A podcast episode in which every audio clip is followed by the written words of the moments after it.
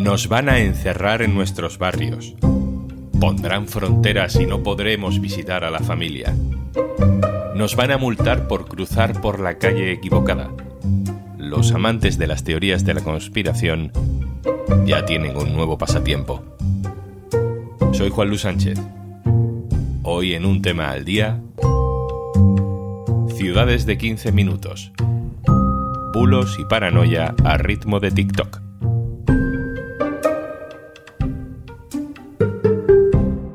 Una cosa antes de empezar. Hola, soy Juanjo de Podimo, otra vez por aquí. Si todavía no has probado nuestra app, te regalamos 60 días para que puedas escuchar un montón de podcasts y audiolibros. Y algunos hasta puedes verlos en vídeo, para que no solo los disfrutes escuchando. Entra en podimo.es barra al día, descarga Podimo, regístrate y consigue tus dos meses gratis. Ciudades de 15 minutos. Es un concepto urbanístico que ha empezado a entrar en los planes de candidatos progresistas en diferentes partes del mundo. Yo la primera vez que lo escuché fue a la alcaldesa de París, Anne Hidalgo. Comment je peux avoir une qualité de vie meilleure en trouvant les services publics, en trouvant les commerces, en trouvant les possibilités Lo que parece una propuesta bien intencionada y hasta idealista, que todos vivamos a 15 minutos máximo del médico, del colegio, del trabajo, para reducir el tiempo y la contaminación al movernos, se ha convertido increíblemente en la nueva teoría de la conspiración que arrasa entre los negacionistas del cambio climático en particular y de los reaccionarios en general. Proponen un sistema parecido al de la saga de los Juegos del Hambre. La población vive encerrada en barrios y el objetivo es que no se desplacen para reducir las emisiones. Nando Ochando, hola, ¿qué tal? Hola Juanlu, ¿cómo estás? Nando Ochando es el jefe de vídeo del diario.es que hace unos vídeos explicativos muy recomendables en el canal de TikTok del diario.es. Ha hecho además un buen repaso de la cantidad de contenido que circula sobre esta teoría de la conspiración alrededor de las ciudades de 15 minutos. Vamos a repasar algunos ejemplos, ya hemos escuchado uno, y a lo mejor mucha gente se pregunta, ¿no? ¿Los políticos qué, qué están proponiendo? Eh, ¿Encerrarnos en los barrios? ¿Crear guetos? Bueno, pues obviamente no. O sea, las ciudades de 15 minutos es un modelo donde todos los servicios están a nuestro alrededor a 15 minutos andando o en bici, para no tener que coger el coche para ir al cole, a trabajar, a comprar, al cine, eh, que todo esté cerca, pues un barrio de toda la vida, que es lo que siempre han sido. Antes pues te ibas de vacaciones, venga, vamos mañana así en plan loco y te ibas ahora, ¿no? Ahora tienes que avisar, ¿vale? Entonces tienes que avisar y habrá pues unas barreras, unos controles entre distrito y distrito eh, para ver si tú tienes esos días adaptados para salir de tu ciudad con el coche. Bienvenidos a los Juegos del Hambre. La cosa sube aún más de nivel en este segundo ejemplo. Se dice que viviremos encerrados en fronteras. Bueno, que la gente no se preocupe, que va a poder seguir yéndose de vacaciones sin plan, porque no van a poner barreras a las salidas de los barrios. Yo, yo, yo, creo que lo confunde con el tener que pedir, por ejemplo, permiso para entrar con el coche de fuera de las zonas de bajas emisiones con un coche contaminante. Pero es que no, es que es mentira, es que no vas a tener que pedir permiso a nadie, te vas a poder ir de vacaciones sin planificar nada. Venga, otro ejemplo. Pensar que tenéis un padre o una madre o un hijo enfermo y que su residencia habitual está a más de 15 minutos de vuestra vivienda habitual. ¿Qué va a pasar? ¿Cómo les vais a cuidar? ¿Cómo les vais a visitar? Esta teoría no solo arrasa en redes sociales, también va siendo argumento para los que se apuntan a cualquier barbaridad solo por tal de atizar a la izquierda. Este es el alcalde del PP en Las Rozas, en Madrid, diciendo que cómo va a defender él que las cosas importantes pillen cerca de casa.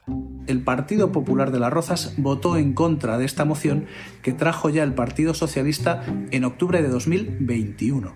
Ya se tumbó esa moción, no se está aplicando ni se va a aplicar y no tiene nada que ver con que tengamos unas cámaras de seguridad que están mejorando y bajando los ratios de delincuencia en una ciudad donde apenas existen. Nando, un dato llamativo es que según una encuesta de, del Instituto Nacional de Estadística, el 90% de los hogares españoles ya tienen lo que necesitan a unos 15 minutos de casa.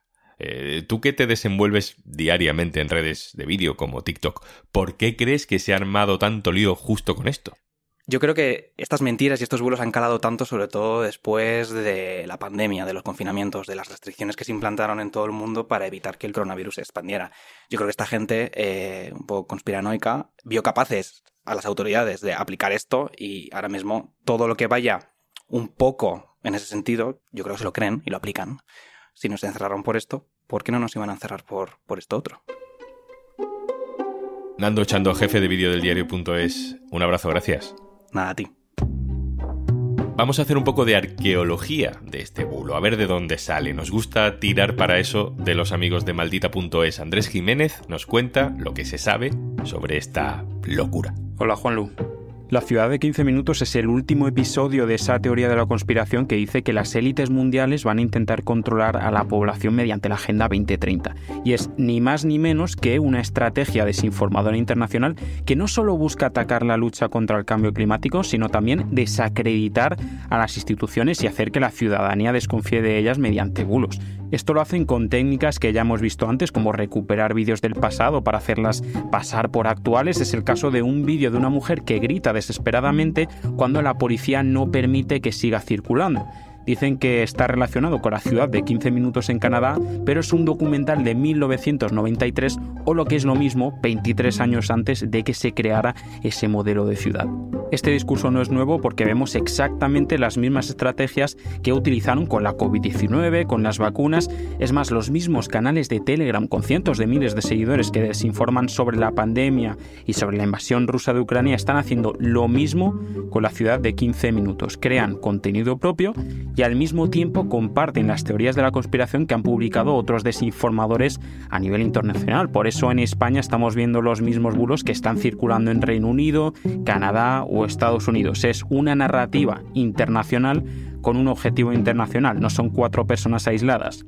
Los bulos y las teorías de la conspiración sobre el modelo de ciudad 15 minutos no son exclusivas de las redes sociales, no se quedan en TikTok, Telegram o WhatsApp, porque los últimos días han sido recogidos también en algunos canales de televisión, lo cual, claro, ha hecho que la primera referencia que muchos han tenido sobre esa propuesta haya sido un bulo.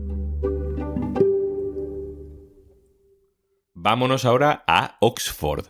María Ramírez, hola. Hola, ¿qué tal? María Ramírez es mi compañera corresponsal internacional del diario.es que vive en Oxford, que es el ejemplo del que siempre hablan los que hablan de la conspiración de los 15 minutos, porque se dice que en Oxford están cerrando las calles, están poniendo fronteras, no puedes cruzar el río sin permiso. Obviamente todo eso es falso, María, y en todo caso pues lo que habrá son restricciones de tráfico en algunas zonas como hay en otras ciudades, ¿no? Así es, las ciudades de 15 minutos y las restricciones ah, al tráfico para aliviar la congestión están relacionadas en el sentido que quieren mejorar la vida de la ciudad, pero son dos cosas distintas. En el caso de Oxford, solo se ha hablado de restricciones al tráfico. Eh, lo que se va a aplicar el año que viene, tal vez, porque de momento es un proyecto que se ha aprobado y todavía no tiene fecha definitiva, es que en seis calles que son seis calles importantes que van al centro, va a haber restricciones de tráfico unas horas al día, las horas centrales del día. Esto supone que en esas calles concretas eh, no podrán entrar sin ser multados eh, coches privados que no sean de residentes, personas que vivan en, en esa calle o en calles adyacentes, autobuses, taxis, eh, cualquier tipo de vehículo, por supuesto, de emergencia y otros eh, coches de servicios públicos. Lo que se quiere es incentivar a que la gente coja el transporte público, que el transporte público funcione mejor, porque ahora mismo hay bastante congestión, los autobuses van muy lentos, y también que sea más seguro para los peatones. Lo que va a cambiar para los residentes es que en algunas zonas pues tendrán, si quieren utilizar su coche, que dar una vuelta un poco más larga o aparcar el coche antes.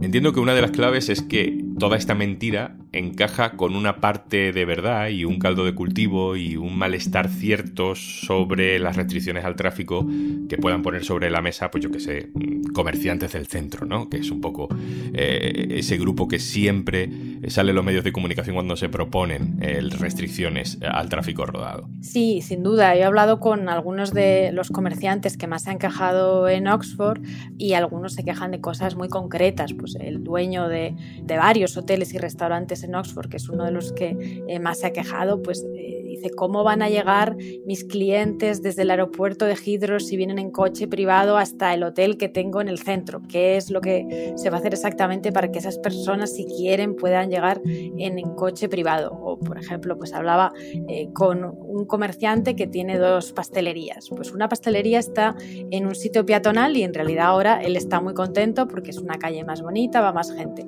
Pero otra está en una calle que estaría puede ser afectada eh, por las restricciones de tráfico y dice que esa pastelería en concreto recibe a muchos vecinos también de fuera de Oxford que llegan en coche a recoger tartas. Entonces él está preocupado por sus tartas.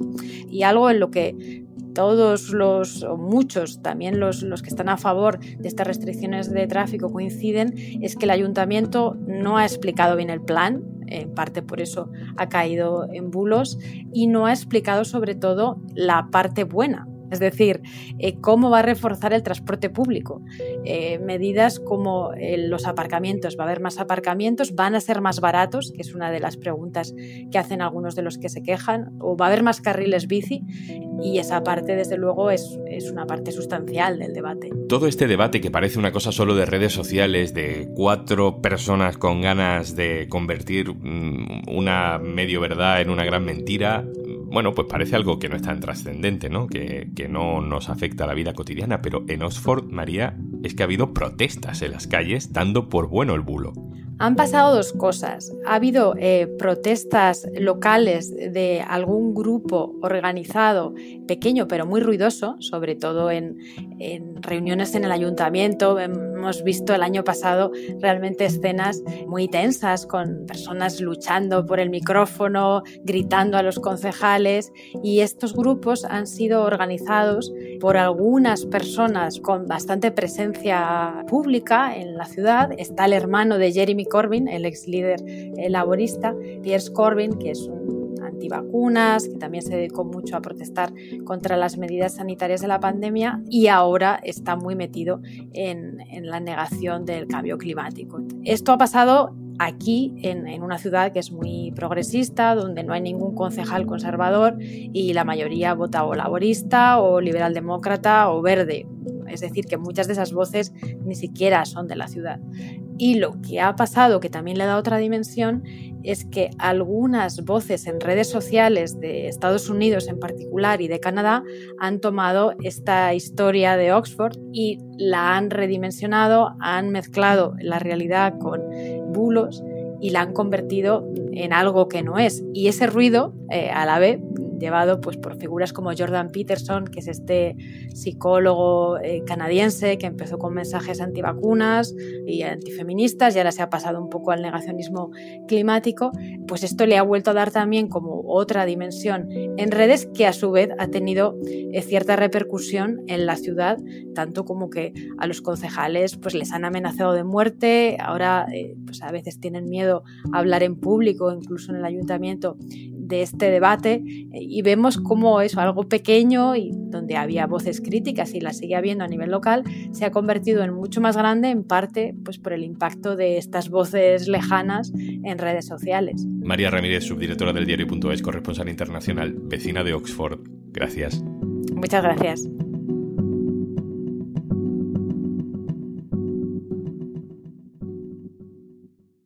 Y antes de marcharnos... Si escuchas frecuentemente un tema al día, supongo que eres de podcast. Pues tienes un montón por descubrir en Podimo y te regalamos 60 días gratis para que puedas disfrutarlos. Descarga nuestra app entrando en podimo.es barra al día, regístrate y usa tu cuenta en tu móvil o en el ordenador. Charlas divertidas, true crime, ficción, algunos podcasts que no sabríamos ni cómo categorizar de lo locos que son. Y esto nos encanta. Pero además, tienes un montón de audiolibros para que desconectes de la realidad durante horas. 60 días gratis para que descubras todo el contenido de Podimo por ser oyente de un tema al día. Venga, vale, te lo repito. Última vez, ¿eh? Prometido. Podimo.es barra al día. Esto es un tema al día, el podcast del diario.es. Si te gusta lo que hacemos, necesitamos tu apoyo. Hazte socio, hazte socia en el diario.es barra socio. Este podcast lo producen Carmen Ibáñez, Marcos García Santonja e Izaskun Pérez. El montaje es de Pedro Nogales. Yo soy Juan Luis Sánchez. Mañana, otro tema.